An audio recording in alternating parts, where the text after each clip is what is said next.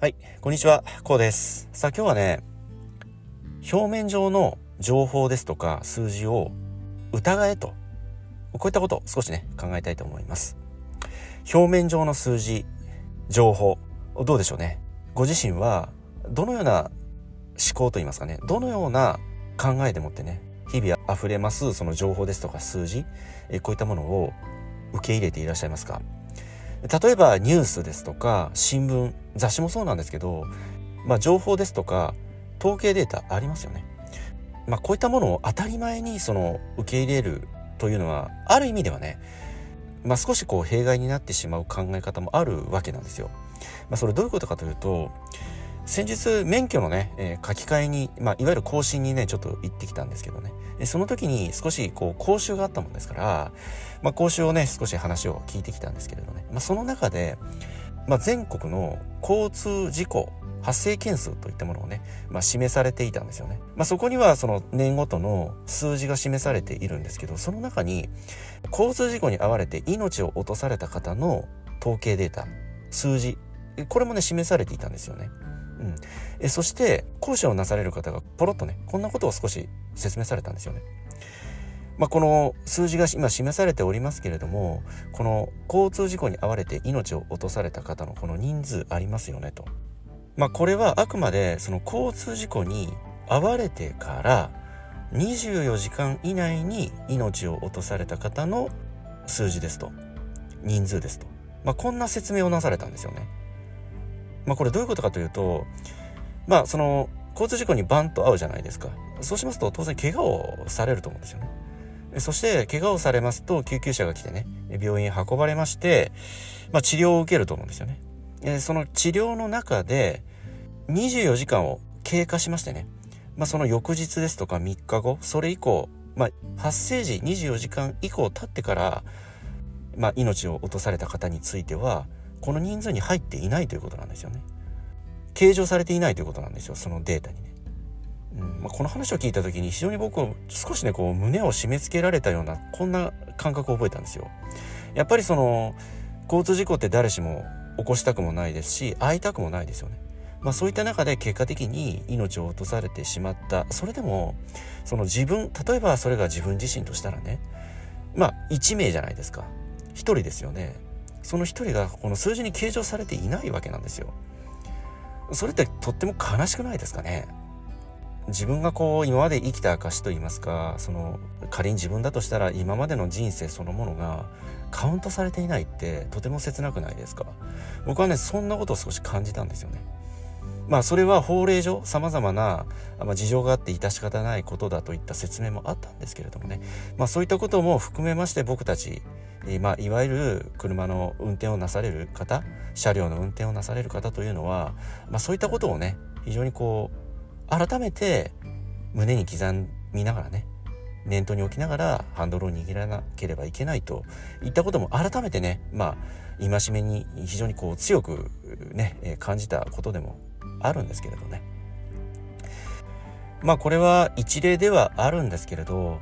まあ僕たちが生きるこのね、社会には様々なね、情報、そして統計データなるものがね、示されております。それを、まあもちろん一つの参考材料としてね、自分のお仕事なり生きる上でのね、人生を紡いでいく上での一つの参考データとしてね、用いる分にはもちろんもちろんね、それは非常に便利なものである一方、その数字ですとか情報の裏側にある真実ですよね。本当の情報、真実の数字といったものが、まあ、どんなものにもあるんだと。まあ別の形を変えてね、様々な形を変えてあるんだといったことを、やっぱりこれは日頃からね、そういった感覚でもって情報なり数字に対してね僕たちは待機をしなければいけないと、まあ、こんなことも非常に感じたんですよね。うん、まあ単純な言い方をしますと、まあ、例えば天気予報なんか見ますと晴れの地域もあれば雨の地域もあるわけじゃないですか。そしてもっと言えばね穏やかに晴れてねとても過ごしやすい一日となるこういった地域もあれば台風が直撃してね水害ですとか様々なね災害に遭われて命を脅かされていらっしゃるこういった思いを多くの方がされている地域も常にあるわけですよね。まあ、さらに言いますとねこの日本のように非常に豊かでね衣食住に困ることのない大変ある意味恵まれた国もあればね今日明日食べるものもない着るものもないといった貧困にあえぐこういった国もあるわけじゃないですか。なのでその一つのデータ目の前にある一つのデータに、ま惑わされないと言いますかね。それを一つのデータはそれは一つの参考材料としてそれでもこう広い視野を持つ広い視点を持つ、うん、今自分の身の回りにある情報ですとか数字はこうだけれども日本全体ではどうなんだろうだとか世界中と比べてはどうなんだろうですとかね。もっと言いますと地球規模。それこそ宇宙規模で考えてどうなんだろうですとかね、そうしますとご自身の視野であったりいわゆるその視点ですよねご自身の視点というものがもっとこう先を見るようになってくると思うんですよね。うんまあ、例えば車の運転でもそうですよね。初心者の頃って視点が近いんですよね。ボンネットのすぐ手前を見ているぐらいなんですけど、まあ運転に慣れてきますとね、自分の視点がさらにこう伸びてくる。自分の視点が伸びてくることによって視野が広がりますよね。えそうしますと交通事故が起きにくくなるわけですよ。察知ですとか予知が効きますからね。初心者の頃というのは視点が近い分視野が狭いんですよね。まあそういったことで、まあ、軽微な事故ですとかねえこういったものが起きやすくなるといった傾向があるんですよね。まあ、そのように僕たちが生きるこの人生ですよね生き方といったところでもねこのような考え方は非常に役に立つのではないのかなと改めてね前回のねその講義の中で、まあ、こんなことを改めてね気づきがあったんですよね。なので常に自分の身の回りにあるねそれこそ手の届く範囲にあるデータですとか情報こういったものは、まあ、一つの参考材料としては大変有効なものであるけれども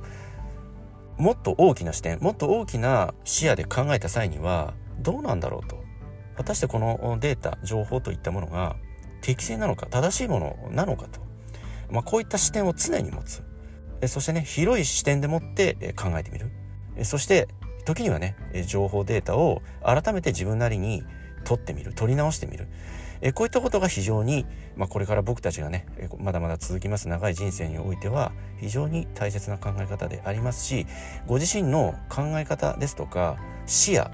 えこういったものを狭めないためにもね非常に有効な大切な考え方かとえ僕はねこのように考えておりますけれどもねいかがお考えになられますでしょうかはい、今日はね、この辺りで音声の方終わりにしたいと思います。えこの音声がね、まあ、何らかの気づきやヒントになればね、まあ、大変ね、幸いに思います。ではまた次回の音声でお会いいたしましょう。ありがとうございました。